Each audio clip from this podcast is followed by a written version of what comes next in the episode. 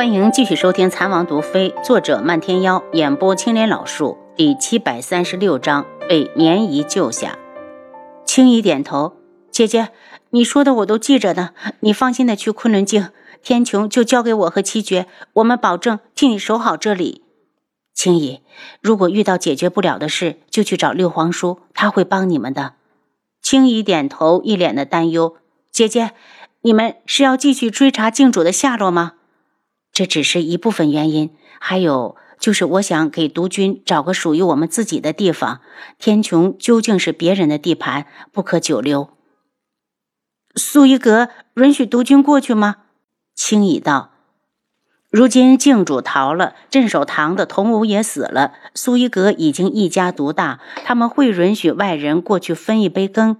放心，我已经和帝凤鸣谈过，他很欢迎我们。”楚清瑶安慰他。放心吧，我和王爷心里有数。苏一阁其实比我们还急着想除去镜主，他们离海外最近，只要镜主一个反扑，第一个遭殃的就是他们。青羽听完，露出释然的微笑，似想到了什么，问道：“那大少爷，我是说大少爷夫人肚子里的孩子，不是韩家的？”楚清瑶话落，屋子里就是长长的沉默。青衣脸色有些苍白，气愤的道。陈旭怎么可以这样？大少爷对他那么好，他怎么能做出这种事情来？清风表哥让我帮他瞒着老夫人。楚清瑶嘲弄的扬了扬嘴角。这种事情只要清风愿意，他们能说什么？自己走自己的路，只要自己高兴就好。青羽震惊的张大嘴巴，半天才无力的道：“大少爷，他是想气死老夫人吗？”我答应了他不说，所以除了你我谁都不知道。姐姐放心，我也不会说出去。青羽对韩清风的做法相当的气愤，也为韩家其他人感到不值。一旦大少爷承认了这个孩子，可就是韩家的长房啊！不做过分的事，这件事我们就烂到肚子里。楚清瑶看着床上的小奶娃，光滑的小脸蛋看起来丝滑粉嫩，好想抱在怀里亲上几口。见他看着孩子，轻语道：“姐姐，我想请你给孩子赐个名字。七绝是孩子的爹，让他起多好。”楚清瑶还是没忍住，伸出手指轻轻的摸了摸奶娃软乎乎的小手。七绝和我都不用以前的姓氏了，所以想请王妃给起一个。青衣眼中的失落一闪而过，随即又笑起来。他现在已经很满足了，有家有七绝，还有孩子，如此完整的一家人，是他以前做梦都不敢想的。楚清瑶想了想，轩辕这个姓氏是皇室，不能给孩子用，眼下能用的就是他的楚字。他笑着道。如果你和七绝不嫌弃，不如让孩子随了我的姓氏，姓楚。青羽来之前可就没奢望着孩子能跟着主子姓，还以为主子会随便给起个名字呢。此时高兴的站起来，正儿八经的对着楚清瑶扶了扶身，多谢姐姐赐姓，还请姐姐再帮他想个名字。楚清瑶刚要推辞，青羽抢着道。我能有今日的福分，都是姐姐赏的，还望姐姐莫要推辞。楚清瑶看着孩子水嫩嫩的小脸，略一思索，便道：“不如就取一个‘琪’字，‘琪’有美玉之意，给女孩子做个名字最好。其实他之所以用‘琪’字，也是取了‘七绝’的‘七’的谐音。楚琪轻易读了一遍，觉得名字甚好，笑道。”多谢姐姐为孩子赐名，你的孩子就是我的。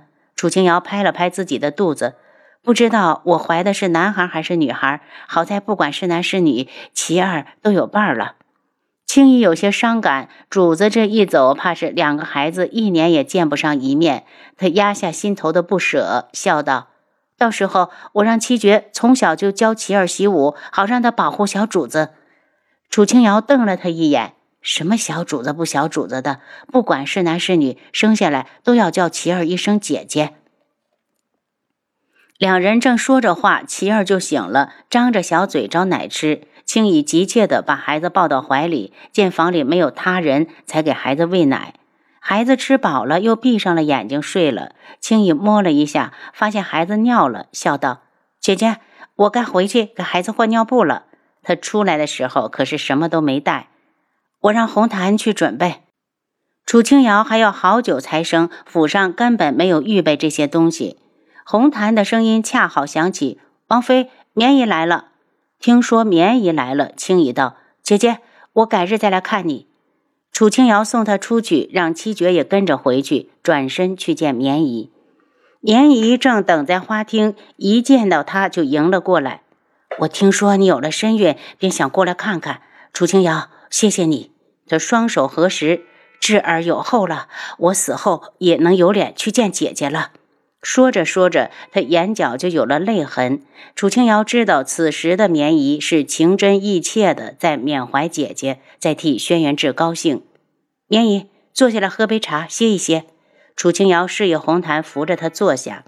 绵姨刚坐下，又向他走来：“你现在怎么样了？我听说皇后皇家的人怎么这么不要脸？”棉姨，孩子已经没事了。楚清瑶道。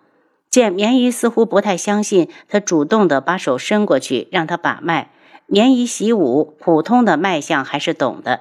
当他确定孩子没事时，长出了一口气，这才回到座位上，愤怒的道：“陈茵茵那个坏女人，打入冷宫都便宜她了，就应该推出去砍了。”棉姨，你以为进了冷宫的女人还有机会东山再起吗？楚清瑶冷笑：“就算有，他也会把她重新送回去。”他并没有和绵姨明说。促使陈茵茵被打入冷宫的，并不是她想害自己腹中的孩子，而是皇上撞见了她与男人私会，哪怕她与那个男人是清白的，她也犯了宫中的大忌。陈茵茵这辈子已经完了。绵姨喝了口茶，又盯着她的肚子看了几眼，才道：“如懿有喜了，我这次是专程过来替她感谢你的，这是好事儿，绵姨总算可以放心了。”楚清瑶脸色平和。本来听说你怀孕，我想跟你们一起走，好去照顾你们。可如懿偏偏也……顿了一下，他才道：“我想留下来照顾如一，因为如一除了坤一就只有我了。而你不同，你有智儿，还有那么多关心你的人，你会不会怪我？”看得出来，绵姨在说这番话时是很愧疚的。以至于他的目光都有些闪躲，生怕楚清瑶发怒。其实楚清瑶从来都没有想过让绵姨来伺候自己。以前她是真心的不喜欢绵姨，看都不想看到她。虽然绵姨现在改过自新了，对他的态度也不同于从前，可他是长辈，他更不敢用。再说他此去昆仑镜会带上红檀，我这里不缺人手，绵姨就留下来照顾如意吧。绵姨不跟去，他也求之不得。我听下人说，智儿没在府里，他去哪儿了？要多久才回来？绵姨问。他想把暗军送还给皇上，所以去那边交代一下。那些人毕竟跟了他这么多年，出生入死的。提到暗军，楚清瑶有些伤感。他都有这种感觉，智应该是更难过的吧？绵姨震惊地看着他，好久才不屑的道：“还回去吧。”和天穹断得干干净净，以智儿的本事，到了昆仑境，不愁不东山再起。会的，他一直会站在高山之巅。楚清瑶眸色清亮，带着自信。棉姨大概是心怀愧疚，也没有多留，饮了一杯茶，就起身说要回去。楚清瑶也正好想要活动一下筋骨，便道：“那我送你出府，我每天都在府上走上两刻钟。”他陪着棉姨慢慢的走到府门口，看着门丁打开大门，回去吧。等智儿回来时，我再过来看你。棉姨向外走去，楚清瑶挥手叮嘱他慢点走。忽然，他就见斜寺里寒光一闪，一股浓烈的杀机向他扑来。他惊呼一声，刚要躲闪，就听“噗”的一声，棉姨已经挡在了他的身前。他目露寒光，急忙去扶棉衣，就听墙上有暗卫大叫：“有刺客！”他吃力地扶住棉衣，眼睛死死地盯着刺客。那人很年轻，十八九岁的模样，眼中带着嗜血的恨意，似乎与他有着不共戴天之仇。少年抽出长剑，怒哼一声：“楚清瑶，拿命来！”暗卫已经从墙上飞下来，一剑将男子逼退，挡在两人身前，将他拦下。红檀扑过来扶住棉衣，王妃，我来扶。转眼间就从王府冲出来四五名暗卫，刺客见王府人多，也不留恋，虚晃一招，展开轻功就逃。暗卫在后面紧追不舍，眼看着就要将他拦下，那人突然一个回身，甩出一把泛着蓝光的毒镖。小心，暗器有毒！